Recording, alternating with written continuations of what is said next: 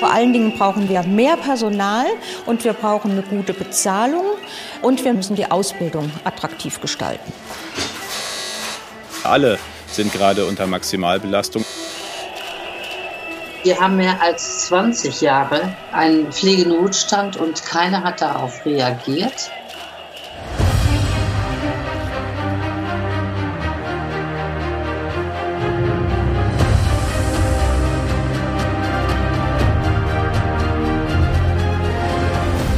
Ich bin Mirko Drotschmann und ihr hört den Terra X History Podcast. Das eben waren die Stimmen des ehemaligen Bundesgesundheitsministers Jens Spahn und von Vertreterinnen von Verbänden und Gewerkschaften zur Situation der Pflege in Deutschland.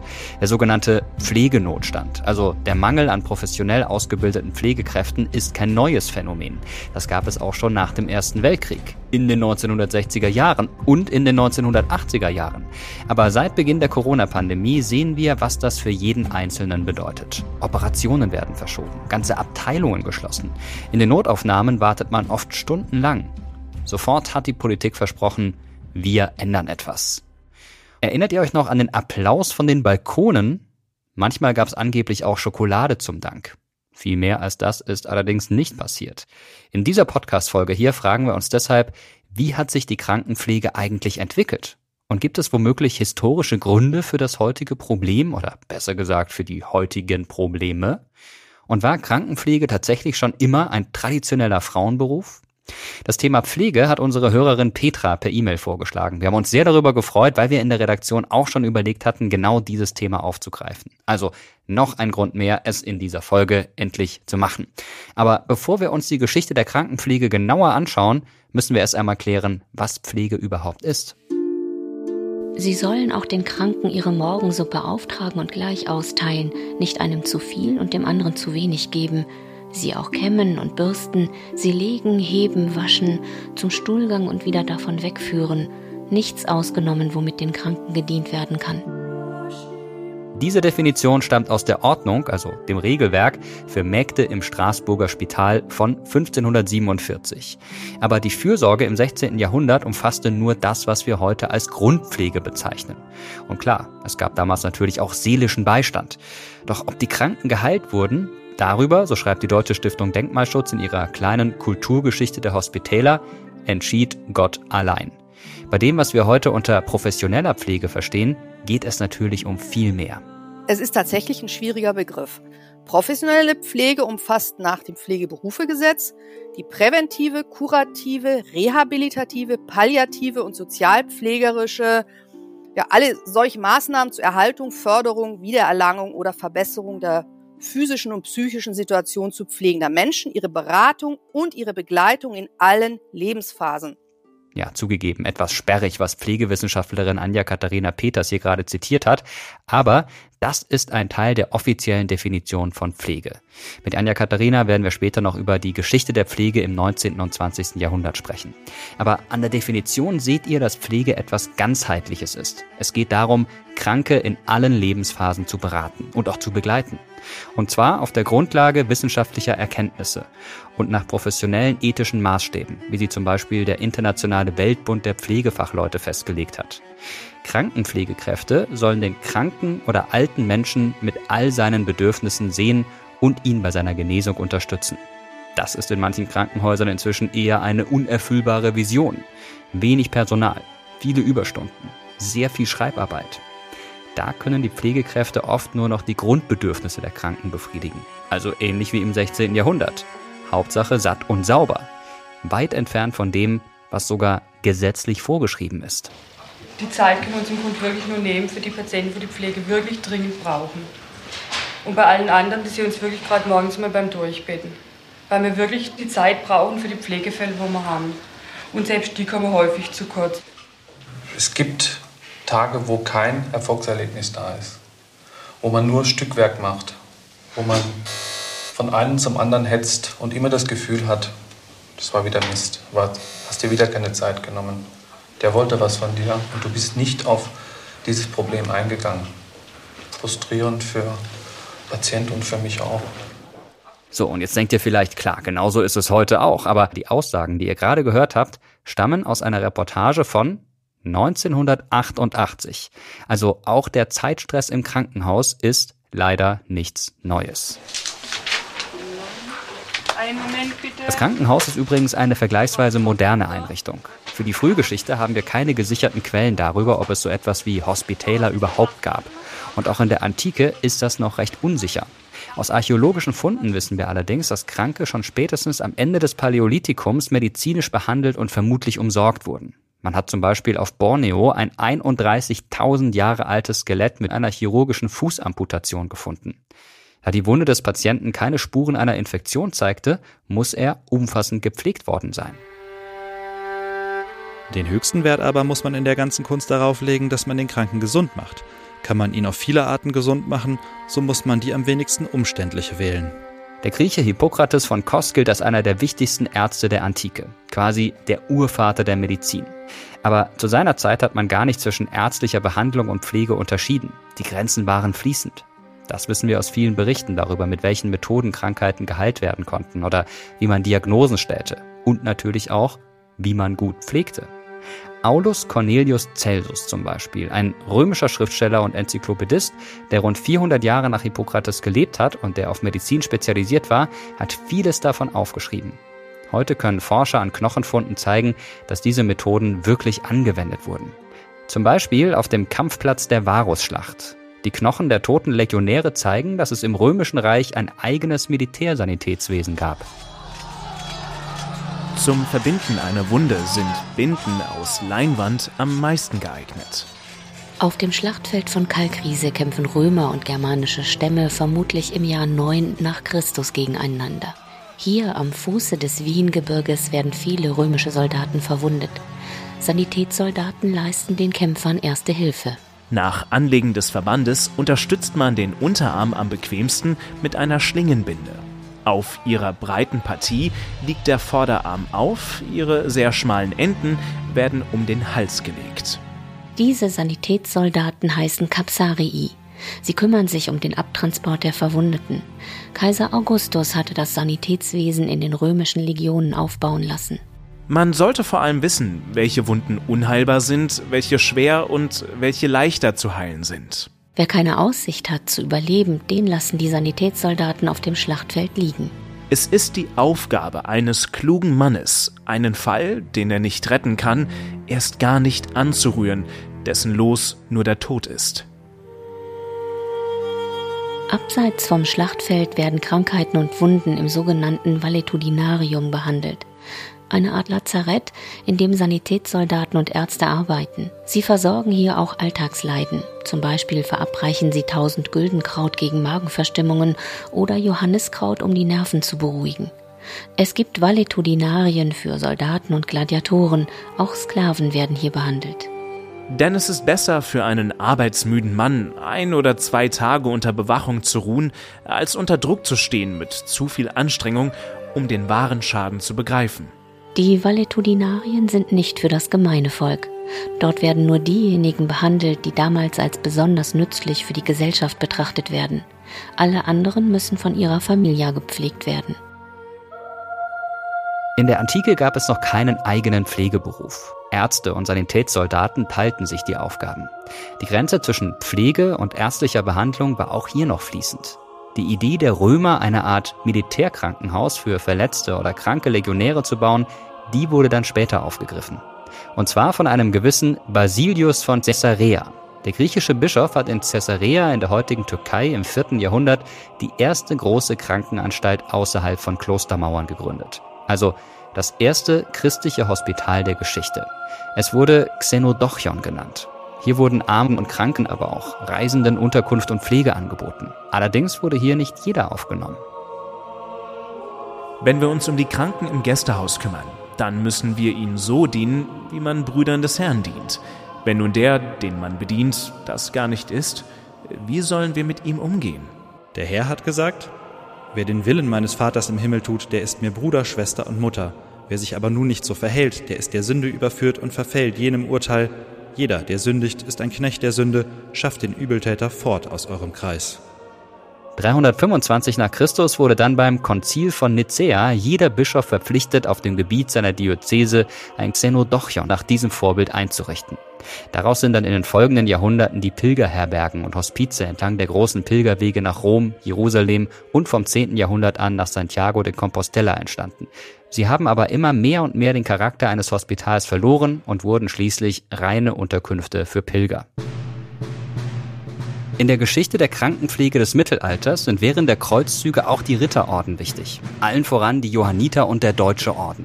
Der Johanniterorden zum Beispiel betrieb im 11. und 12. Jahrhundert in Jerusalem ein Krankenhaus, in dem nach Quellenberichten mehr als 2000 Menschen gleichzeitig versorgt worden sein sollen. Auf dieses Krankenhaus wird oft verwiesen, wenn es um die frühe Geschichte der Pflege geht. Roger de Moulin, der damalige Großmeister des Johanniterordens, schreibt 1181, zum Dienst an den Kranken sollen in den Gängen, wo diese liegen, Diener eingestellt werden.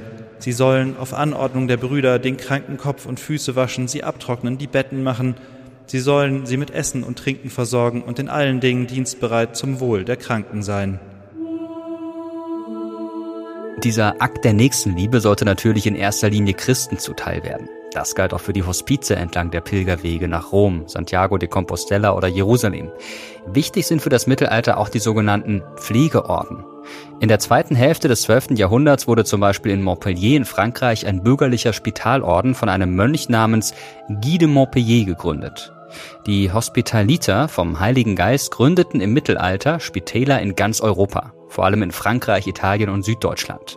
Später sind auch noch andere Pflegeorden entstanden, wie etwa die Barmherzigen Brüder, die in ihren Hospizen Arme und Kranke gepflegt haben. Wer krank war und genug Geld hatte, ließ übrigens Ärzte und Pflegekräfte zu sich nach Hause kommen.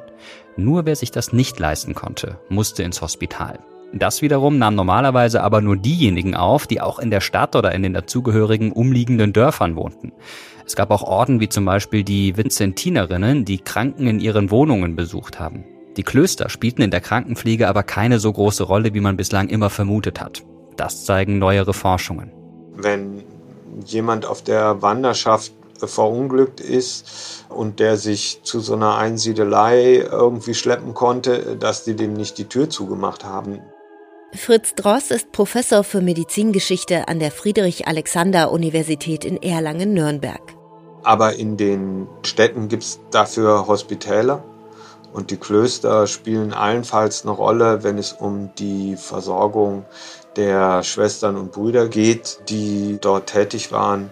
Die haben üblicherweise nicht regulär im Bereich der Krankenpflege gearbeitet. Die Pest ließ die Herzen der Menschen erstarren. Der Bruder verließ den Bruder, der Oheim seinen Neffen, die Schwester den Bruder und häufig auch die Frau ihren Gatten. Ja, was fast unglaublich ist, Väter und Mütter vermieden es, ihre Kinder zu pflegen, als ob sie Fremde wären. Bei Ausbruch der großen Pestepidemie Mitte des 14. Jahrhunderts schließen die Klöster eher ihre Pforten, als den Todkranken zu helfen. Wer sich infiziert, stirbt oft innerhalb weniger Tage.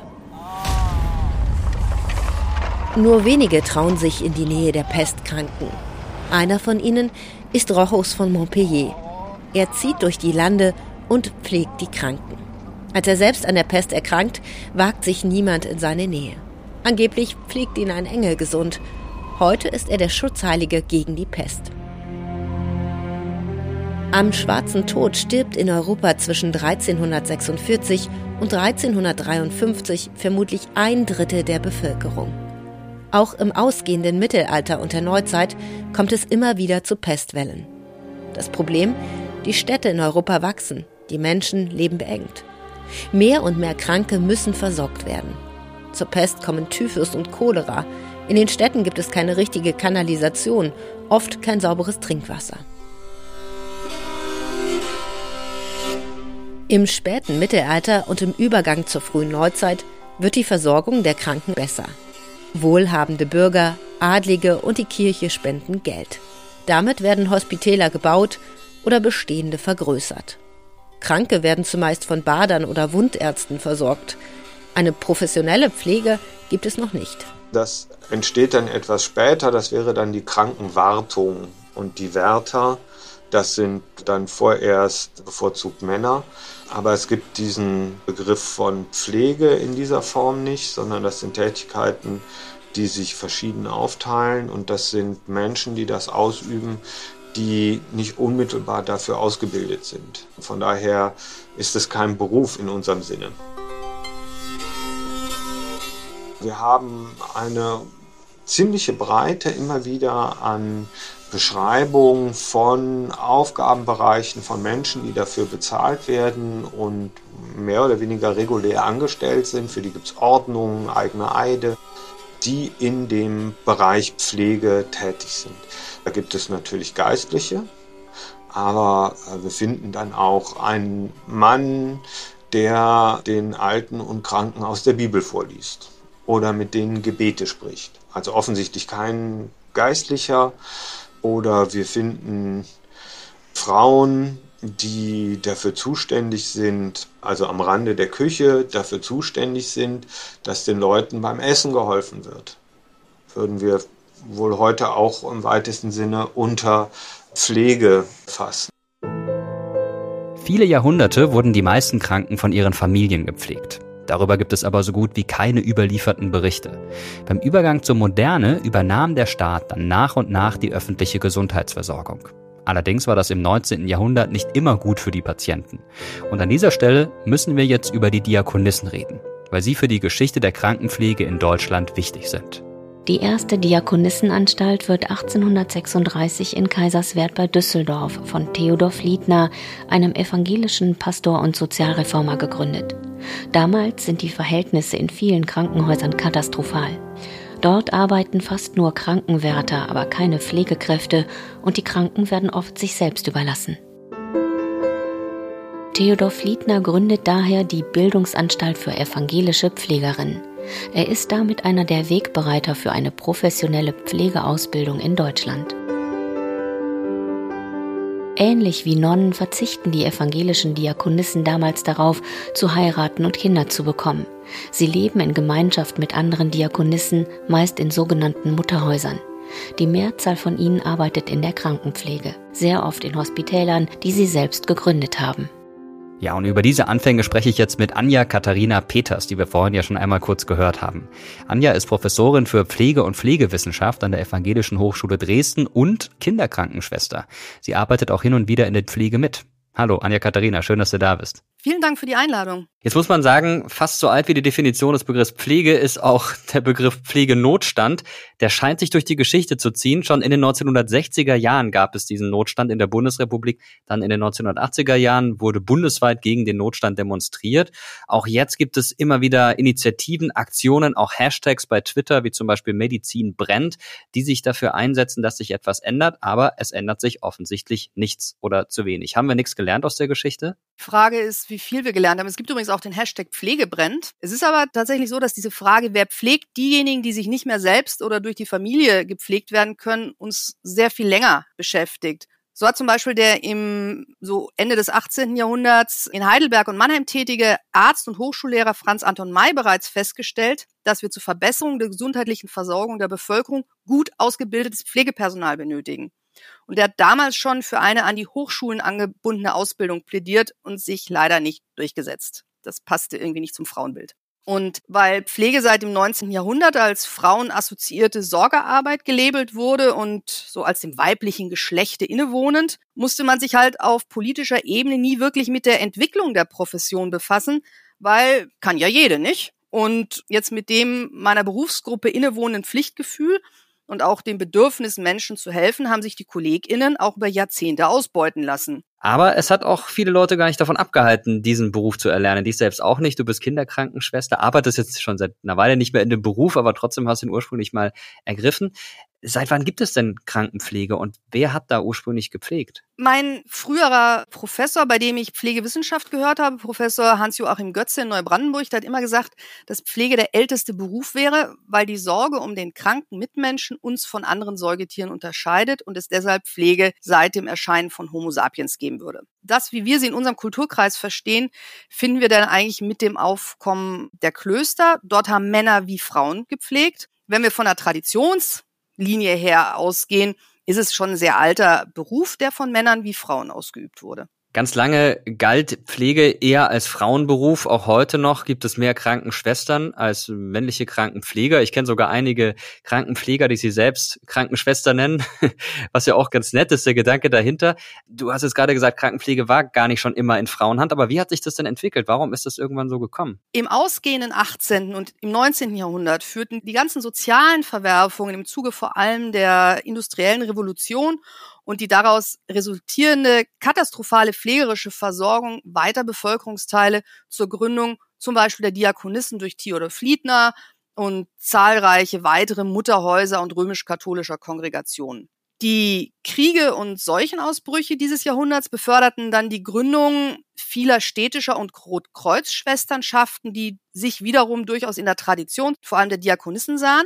Und dabei wurde diese zunehmende professionelle Pflege immer mehr als weiblicher Liebesdienst und als Berufung gelabelt und weniger als jetzt zum Beispiel als Beruf. Das entsprach auch ganz klar der Aufteilung der Geschlechtersphären in der bürgerlichen Gesellschaft. Die Pflege kranker und hilfsbedürftiger Menschen wurde mit der Pflege kranker Familienangehöriger in Beziehung gesetzt, die dann in dieser Aufgabenverteilung als quasi innerhäusliche Tätigkeit der Frauensphäre zugeschrieben wurde. Damit wurde die Befähigung zur Pflege als genuin weibliche, als männliche Begabung festgelegt. Der Pflegeberuf, wie wir ihn heute kennen, wurde als ein Beruf oder eine Berufung mehr der bürgerlichen Frau konzipiert und orientierte sich dann eben auch an den Moralvorstellungen dieser gesellschaftlichen Schicht.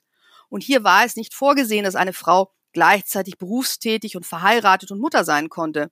Es bestand also gewissermaßen Berufszölibat. Und die Pflege kranker Menschen galt nicht nur als eine den weiblichen Fähigkeiten entsprechende Fähigkeit oder ein entsprechendes Talent, sondern eben auch als eine Art Substitut für die entgangene Mutterschaft.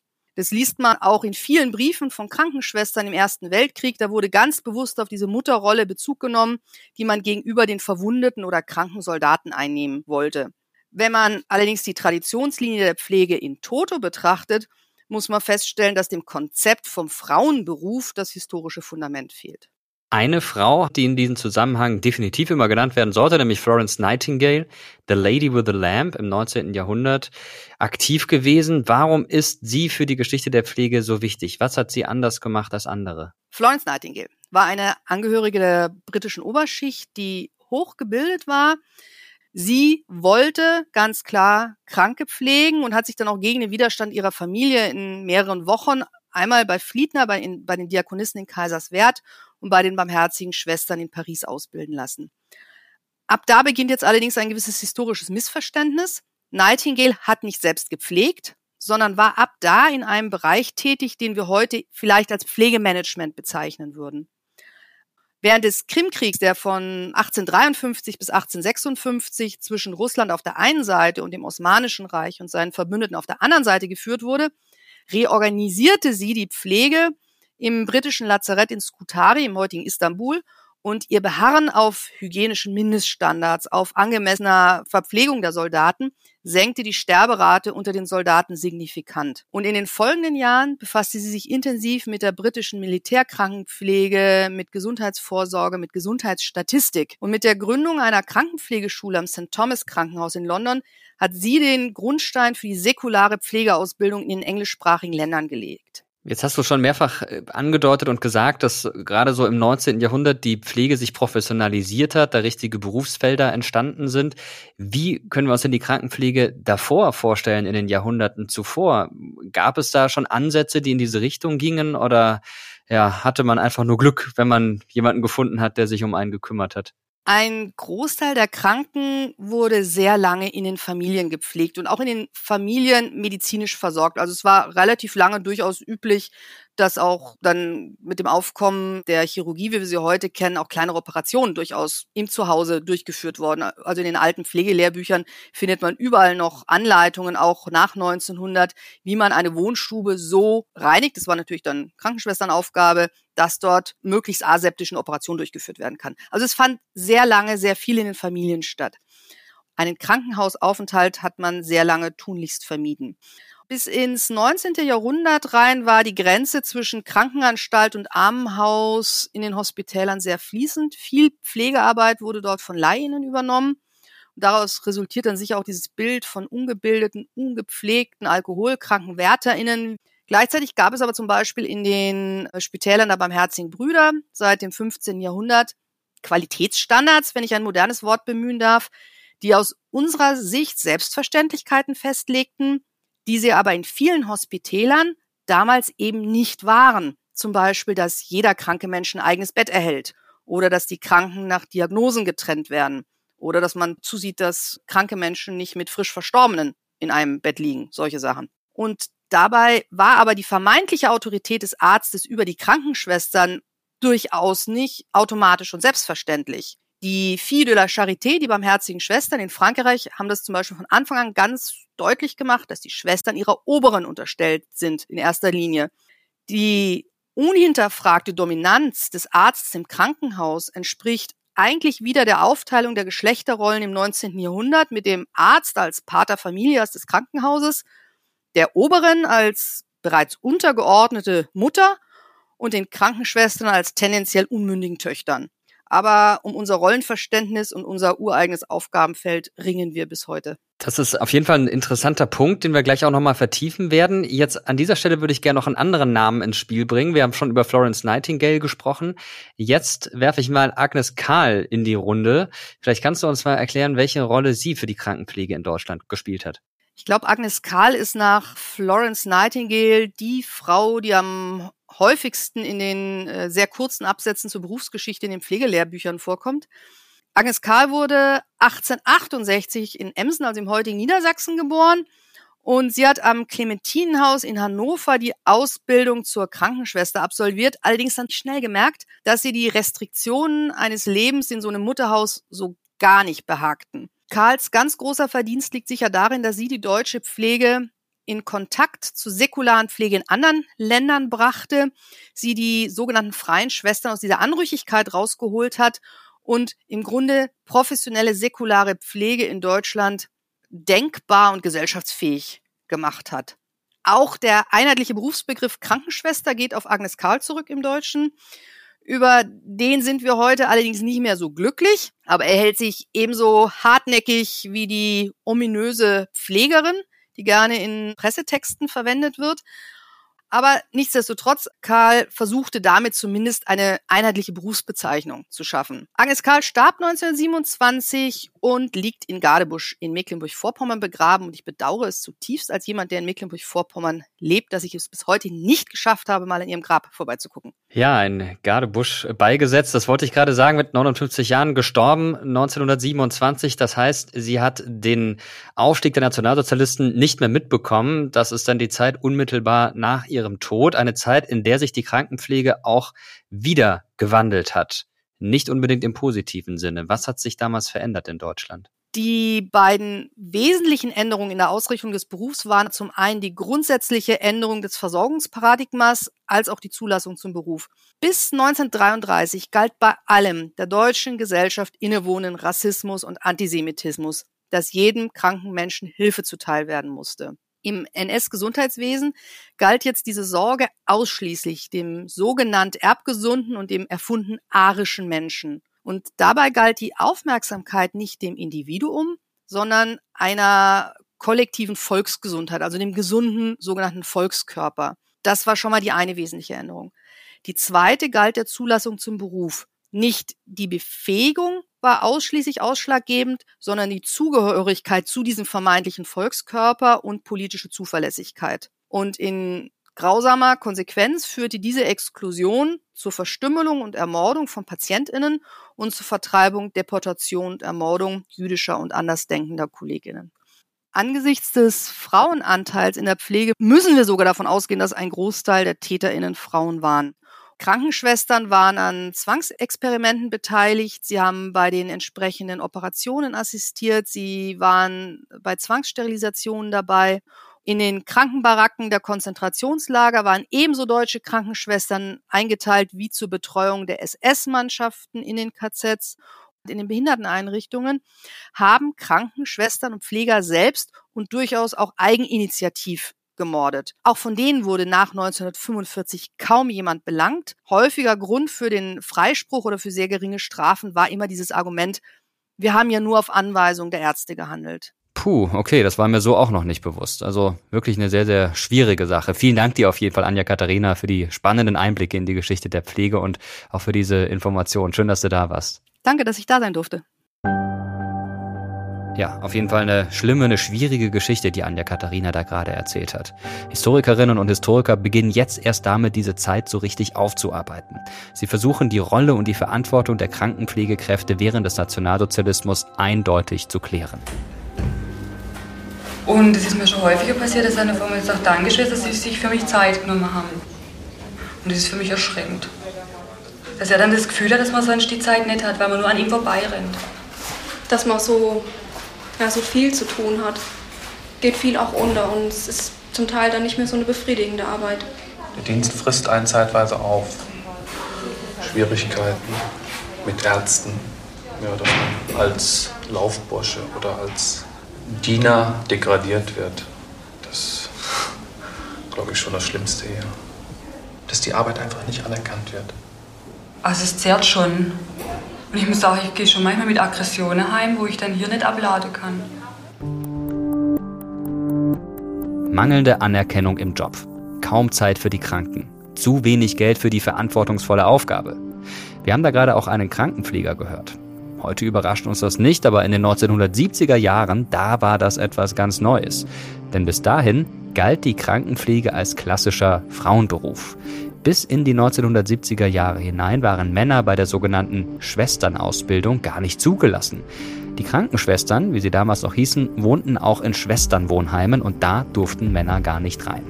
Das heißt aber nicht, dass die männlichen Pfleger per se erst eine Erscheinung der vergangenen 50 Jahre sind. Christoph Schwamm hat zu den Männern im vermeintlichen Frauenberuf geforscht. Tatsächlich zeigen die verschiedensten Quellen aus allen möglichen Epochen, dass männliche Pfleger kontinuierlich präsent waren. Zwar als Minderheit, aber dennoch stabil. Also was sich geändert hat in dieser Zeit ist, dass die Geschlechtertrennung aufgehoben wurde. Männer und Frauen in einem gemeinsamen Pflegeberuf gearbeitet haben. Die Vorstellung, dass Männer weibliche Patienten pflegen können und umgekehrt, die ist in der Tat jüngeren Datums. Also das war lange Zeit nicht so. Das heißt, Frauen durften im gewissen Maße Männer pflegen und Männer, Frauen, das war dann schon komplizierter. Also allein aus diesem Grund hat man immer eine große Anzahl von männlichen Pflegekräften gebraucht, um angesichts dieser sexualmoralischen Tabus diese Pflege überhaupt organisieren zu können. Schwestern waren bis etwa 1970 besser ausgebildet, hatten aber vor allem auch ein wesentlich höheres Sozialprestige als dann die Männer Zugang erhielten zu diesen Schwesternorganisationen, das war eben um 1970. Also da wurden aus den Wärtern sozusagen voll ausgebildete Krankenpfleger. Und diese älteren Führungskräfte in den Schwesternschaften haben das die Männer auch deutlich spüren lassen. Also es gab große Konflikte in dieser Zeit.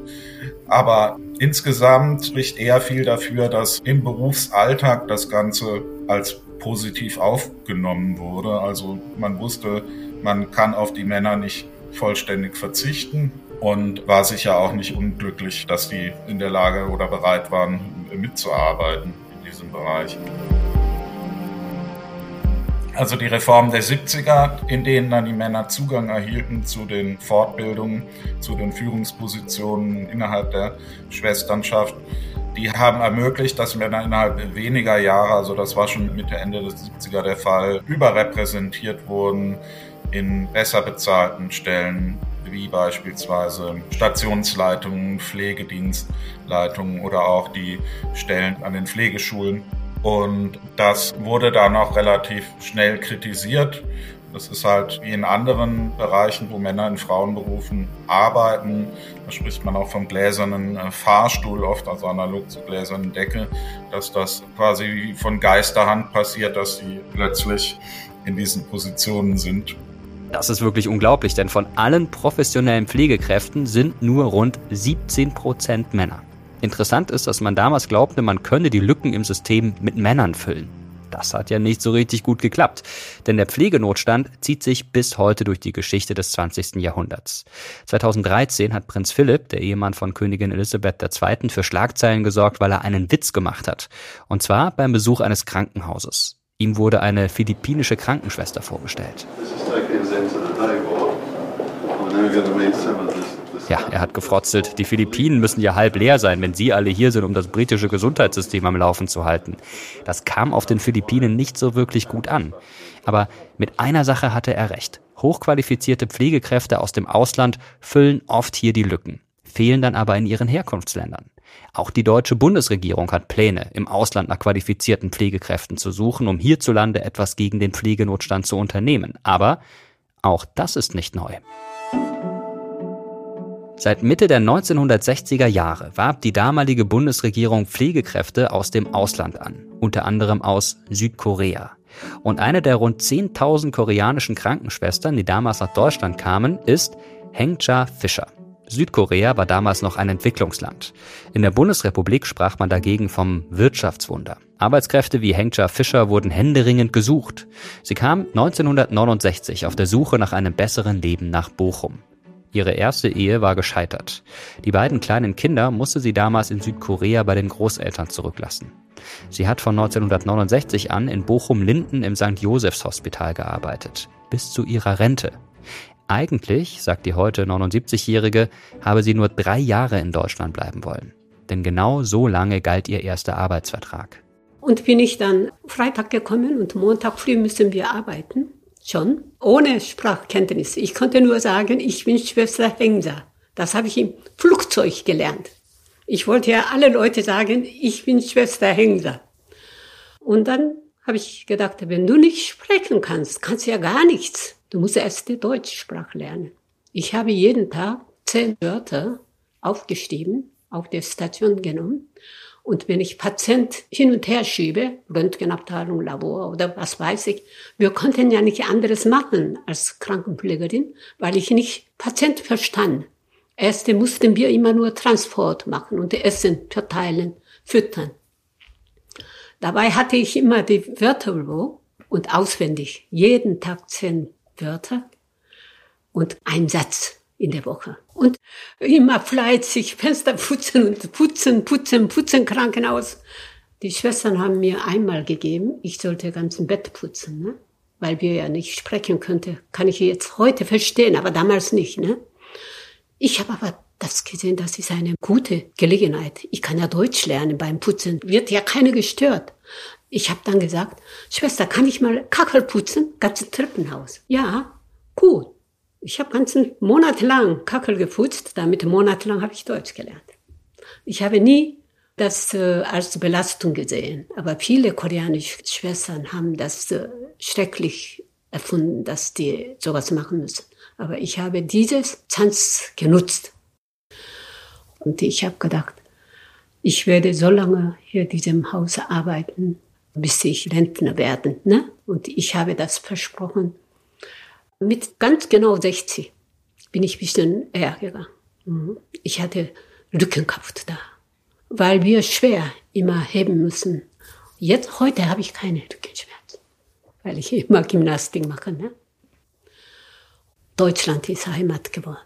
Korea ist hier in meinem Herz. Und ich bin unendlich dankbar, dass ich Krankenschwester geworden bin und dann nach Deutschland kommen konnte, war mein Glück. Krankenschwestern wie Hengja Fischer haben damals die Lücken in deutschen Krankenhäusern gefüllt. Aber die Krise in der Pflege, die hält an. Und wie sie künftig gelöst werden könnte, darüber sprechen wir jetzt mit Monja Schünemann. Monja ist Medievistin, forscht also zur mittelalterlichen Geschichte, hat aber vor ihrem Studium der Geschichtswissenschaften auch eine Ausbildung zur Krankenpflegerin gemacht und viele Jahre in diesem Beruf gearbeitet. Seit Jahren schon engagiert sie sich für bessere Bedingungen in der Pflege und ich freue mich sehr, dass sie jetzt heute hier ist. Hallo Monja. Danke für die Einladung. Meine blöde Frage, dieses Geräusch. Wie sehr triggert dich das in Bezug auf die Pflege? Das ist tatsächlich ein bisschen schwierig. Ne? Man hat nichts dagegen, Wertschätzung zu sehen. Aber was total spannend war an diesem Phänomen war, dass sich innerhalb von wenigen Tagen bis Stunden aus diesem wertschätzenden Zugewandtsein eine Ikonografie des Irrsinns ergeben hat. Man hat in Zeitungen gesehen, wie Oberbürgermeister Ärztinnen die Hände geschüttelt haben und gesagt, für unsere Pflegenden. Und die Pflegenden selber waren gar nicht beteiligt. Die hat man auf den Bildern hinten gesehen, wie sie arbeiten. Es ging gar nicht um die. Dann gab es andere, die haben sich mit Stollen fotografieren lassen, absurd wurde es, als Boris Becker auf den Balkon kam und hat irgendwie ins Leere geklatscht. Und natürlich war die Botschaft dahinter, es geht nicht mehr um die, sondern es geht um eine ganz narzisstische Selbstdarstellung von Politikern, die jetzt die Aufmerksamkeit auf sich ziehen wollen. Ganz schlimm war auch dieser Lavendel von Malu Dreyer. Und die dramatische Historizität an der Geschichte war, dass ja in, zu dieser Zeit die pflegenden Kollegen noch gar kein ISO-Material hatten. Wir wussten also, die arbeiten und viele werden sterben. 270 sind gestorben, dann hat man irgendwie aufgehört zu zählen.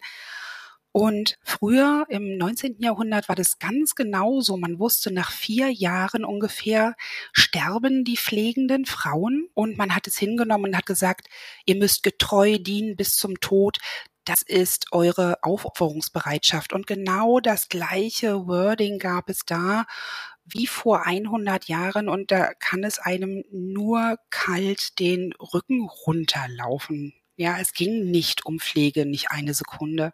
Oder Herrn Holleczeks Vergelt's Gott ist auch eine Währung. Also während Kollegen starben und wir wissen bis heute nicht, wie viele an Long-Covid erkrankt sind und nie wieder zurückkommen können, das war wirklich schwierig, während zeitgleich die, die geklatscht haben, hinter Bergen von Toilettenpapier und Pastapackungen sich verschanzt hatten. Und das macht es so skurril.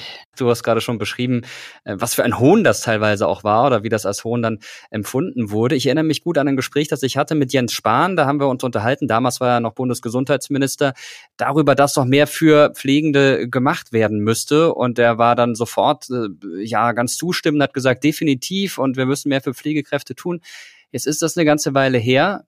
Es hat sich wenig getan, oder? Es hat sich eigentlich überhaupt gar nichts getan und es ist ja auch seit über 100 Jahren so, dass man kommende Veränderungen den Menschen verspricht und sie ihnen vor die Nase hält wie einem müden Esel die Möhre, damit er weiter trabt. Was gerade politisch passiert, ist so ein bisschen Schönheitskosmetik am Sozialgesetzbuch, an Finanzierungsstrategien, aber wir sprechen immer von Berufsbedingungen und da wissen die gar nicht, was diese Bedingungen eigentlich sind. Ja, da wäre so viel zu ändern, so viel billig auch zu ändern, dass die Leute bleiben würden, aber es möchte sich niemand mit diesen Strukturen auseinandersetzen und man schaut weg, wo man kann. Was sind überhaupt Pflegende? Ja, worüber reden wir, wenn wir über Pflege reden?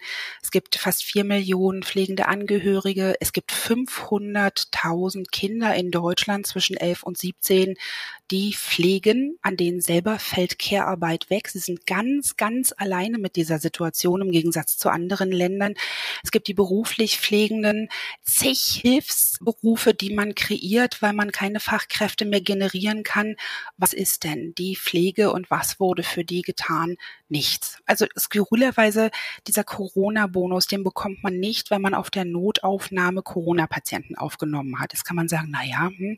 aber es ist keine Fairness drin, keine Struktur und niemand möchte in die Tiefe der Probleme schauen, die immer, immer, immer da sind. Ja, wir sehen die ersten Zeitungsberichte in den 60ern, die dieselben Ergebnisse haben, als wenn ich heute den Spiegel aufschlage.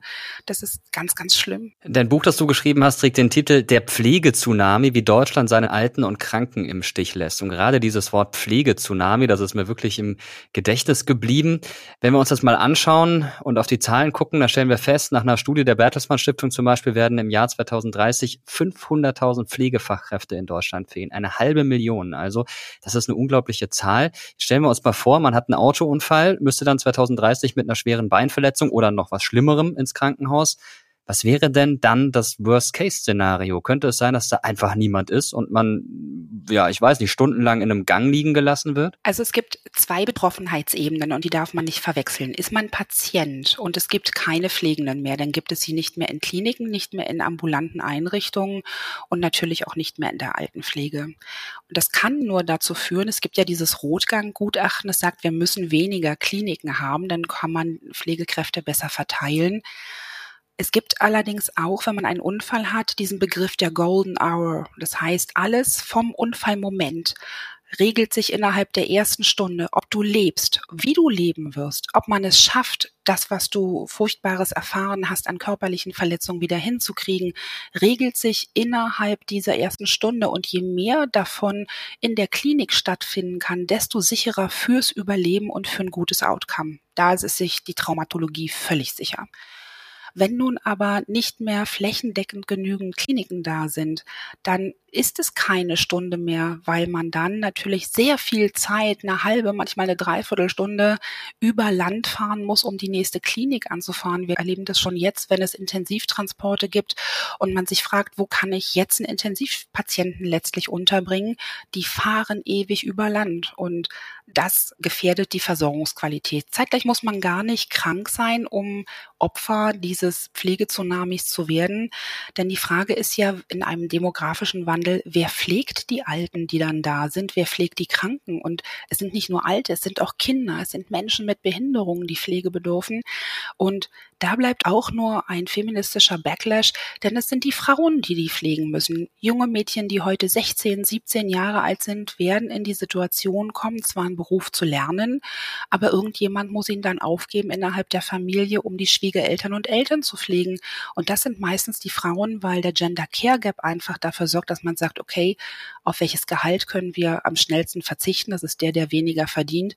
Du bleibst daheim. Das hat die Folge, dass man altersarm wird, dass man am Erwerb Erwerbsleben nicht teilnehmen kann, was das volkswirtschaftlich letztlich auch bedeutet, wenn die Hälfte der nächsten Generation nicht mehr erwerbstätig sein kann und man zeitgleich davon redet, dass man den Wohlstand erhalten will, obwohl man weiß, worauf man zurast, ist einfach absurd. Das ist nicht aufzuhalten und jeder wird davon betroffen sein, auch die, die heute sagen, naja, aber ich bin jung und gesund. Du weißt auch deshalb so gut, wovon du sprichst, weil du selbst Krankenpflegerin warst für einige Jahre und schreibst dann aber in deinem Buch dazu, als es keine Zeit mehr zu stehlen gab, stahl ich mich davon. Den Glauben hatte ich schon lange verloren. Wie hast du denn die Zeit in der Krankenpflege erlebt und warum hast du aufgehört? Ich habe Krankenschwester gelernt letztlich und war viele, viele Jahre im Funktionsbereich. Also ich war im Herzkatheter tätig und viele Jahre auf den Rettungsstellen, auf den größten Rettungsstellen Europas. Und es war ein fabrikartiges Abarbeiten, um dir die Dimensionen klar zu machen. Wir haben Statistiken darüber geführt, wie viele Patienten wir pro Jahr haben. Und ich weiß, durch meine Hände sind pro Jahr 35.000 Patienten gegangen. Das ist eine Hausnummer. Es ist ein Abarbeiten. Du machst einen Verband, eine Wiederbelebung, dir stirbt ein Kind, du machst einen Verband, du fährst jemand zum Röntgen und da reden wir nur von zwei Stunden. Und du kommst nicht mehr dazu zu reflektieren, was passiert hier eigentlich mit mir? Du musst dir erstreiten, die normalsten Dinge, jemandem beim Sterben beizustehen. Oder es gab ein kleines Mädchen, dem haben sie den Ringfinger auf der Eisbahn abgefahren. Und dummerweise war der gefroren, als er ankam. Und wir hatten einfach nicht die Zeit zu checken, wie können wir den auftauen. Und ich habe meinen Handchirurgen damals angefleht. Ich sage, gib mir bitte, bitte zehn Minuten, es ist doch noch ein Kind. Und er sagt, wir haben die Zeit nicht und wenn, wir können so nicht replantieren. Und ich habe mir tatsächlich ertrotzt, diesen Finger auftauen zu dürfen. Das habe ich dann an meinem BH gemacht, habe eine Heizung umklammert und habe gebetet, dass die zehn Minuten reichen. Einfach damit dieses Kind eine Chance hat auf eine Replantation des Fingers wo die Zeit nicht zum Auftauen reichte. Und du musst um alles kämpfen und du willst nicht mehr kämpfen und du kannst auch nicht mehr.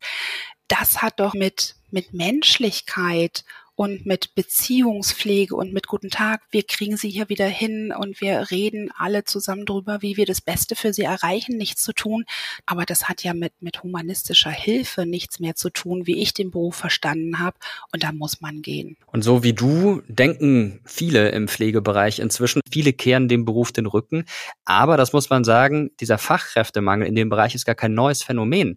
Das gab schon vor einigen Jahrzehnten. In den 1960er Jahren zum Beispiel hat man das kompensiert durch südkoreanische Krankenschwestern, die dann nach Deutschland gekommen sind. Jetzt gibt es gerade im Altenpflegebereich vor allem aus Osteuropa Kräfte. Kann das denn die Lösung sein, das so zu kompensieren? Wie denkst du darüber? Also Pflegenotstand gibt es seit 1920 spätestens seit dem Ersten Weltkrieg. Er hieß damals nur nicht so, er hieß Schwesternmangel. Das klang auch viel schöner. Und ja, es wäre natürlich super, wenn ausländische Kollegen helfen könnten, aber das Problem ist sehr tief, denn weltweit ist Pflege ein akademischer Beruf. Man studiert den, man arbeitet trotzdem am Bett, wie man das hier nennt, also am Patienten. Man forscht mit seiner Kohorte, ob auf der Station auch alles für den Patienten zum Besten gerät oder ob man im Ablauf was ändern kann. Und das dürfen die hier gar nicht, sondern es kommen studierte Kräfte an. Gerade die aus Asien werden monetär ausgebeutet, bis sie überhaupt bei uns sein können. Und wenn sie dann endlich hier sind, dann merken sie sehr früh, sie können ihren Beruf hier nicht leben. Und eine koreanische Kollegin hat damals mal gesagt, ich kam hier an und es war einfach nur putzen und waschen. Und das deckt sich nicht mit deren Pflegeverständnis. Dazu kommt natürlich, wer will Deutsch lernen? Es gilt bis heute als eine der spreersten Sprachen der Welt. Englisch kann jeder. Und so sieht jeder zu, dass er seine Sachen packt und schnell weiterreist, entweder nach England oder in die skandinavischen Länder, wo man einfach nur ein Drittel der Arbeit machen muss, zu besseren Bedingungen arbeitet, wertgeschätzt wird dafür.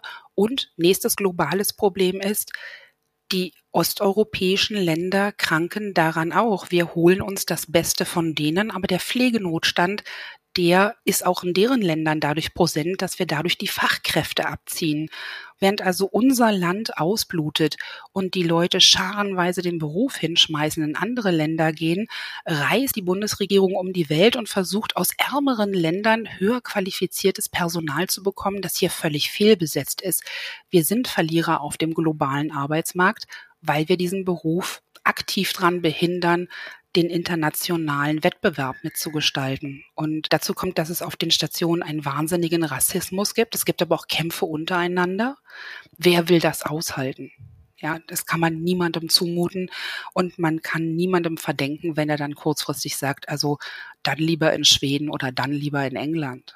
Du beschreibst in deinem Buch ein sehr eindrückliches Bild, nämlich dass Kranke an den Betten von Kranken stehen. Also Pflegekräfte, die nicht mehr können, die ausgebrannt sind, sich um Menschen kümmern, denen es nicht gut geht. Und das ist natürlich eine Sache, die auf Dauer nicht funktionieren kann. Jetzt wollen wir zum Schluss aber vielleicht mal ein kleines bisschen, vielleicht auch nicht, das hängt davon ab, was du sagen wirst, ein bisschen optimistisch in die Zukunft blicken. Was müsste denn passieren, damit sich grundlegend etwas ändert? Ich persönlich muss wirklich sagen, ich habe keine Hoffnung. Ich habe keine Hoffnung, dass irgendjemand das angehen wird, was man angehen sollte. Ich habe im Buch ein paar Ideen dazu, wie man zumindestens den Gesundheitsstatus der Pflegenden garantieren könnte, denn es ist ja paradox, dass man so tut, als könnte man die einfach auch gesundheitlich verschleißen und sagen, na ja, dann, dann ist es eben so, dann fällst du eben in Berufsunfähigkeit und dann bringst du dich eben um. Das sind ja Sätze, die sind dermaßen unmenschlich, die können hier nicht fallen. Aber so lange und so dramatisch muss man das sagen, das Leben und die Gesundheit der Frauen, und es sind zumeist Frauen, an den Betten von Patienten eingetauscht wird, weil man sagt, du musst krank werden, damit der andere gesundet, solange man Menschen so verschleißt und willentlich für einen Wirtschaftsbetrieb verschleißt, da habe ich keine Hoffnung. Ja, und solange die Gesellschaft sich nicht wehrt und sagt, ein Moment, also ähm, weder möchte ich in einer solch gefährlichen Situation gepflegt werden, ich möchte, dass das ordentlich bei mir abläuft und dafür bin ich bereit, auf die Straße zu gehen, denn es geht hier ja letztlich nicht nur um die Gesundheit von Pflegenden, es geht um unser aller Leben im wahrsten Sinne des Wortes. Solange habe ich keine Hoffnung und das habe ich in hunderten Jahren nicht einmal gesehen Menschen demonstrieren heute gegen alles, was ihnen nicht gefällt, aber auf die Idee ist irgendwie noch niemand gekommen, sich mit sozialen Berufen so weit zu solidarisieren, dass jemand sagt, ich gehe für meine Erzieherin auf die Straße und ich gehe für unsere Krankenpflege auf die Straße. Es ist ähm, eine, eine Dienstleistungsmentalität. Es wird schon genug von denen geben und das ist so, so falsch. Vielen Dank dir für das Ansprechen wichtiger Problemfelder und ja, trotz äh, des negativen Ausblicks hoffen wir natürlich, die Hoffnung stirbt bekanntlich zuletzt. Danke dir. Ja, und was ich mich jetzt wirklich frage ist, wer will unter diesen Bedingungen überhaupt noch Pflegekraft werden? Das Bundesministerium für Familie, Senioren, Frauen und Jugend hatte da so eine Idee. Ehrenpflegers ist eine Miniserie, mit der sie junge Menschen für den Pflegeberuf begeistern will. Und in der Hauptrolle ist Boris. Mein Name ist Boris. Ich bin 25 Jahre alt und ich gehe erste Klasse. Erste Klasse Pflegeschule. Pflegeschule nicht wie Förderschule, ich brauche nicht Hilfe beim Essen, sondern ich lerne, wie man hilft, dass andere essen und so. Ich chill da mit Alten und Kranken und so, denke ich mal. Die Serie wurde von den Pflegeverbänden heftig kritisiert, denn es klingt so, als brauche man für den Pflegeberuf überhaupt keine Qualifikation.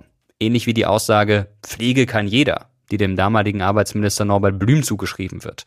Das hat mit der Arbeitsrealität und dem Fachwissen von Pflegekräften nichts zu tun. Für manche ist Krankenpflege trotz Arbeitsstress ein Traumberuf. Und eine davon ist Franziska Böhler. Sie hat lange als Intensivpflegerin gearbeitet, ist jetzt in die Anästhesie gewechselt und hat ein Buch geschrieben.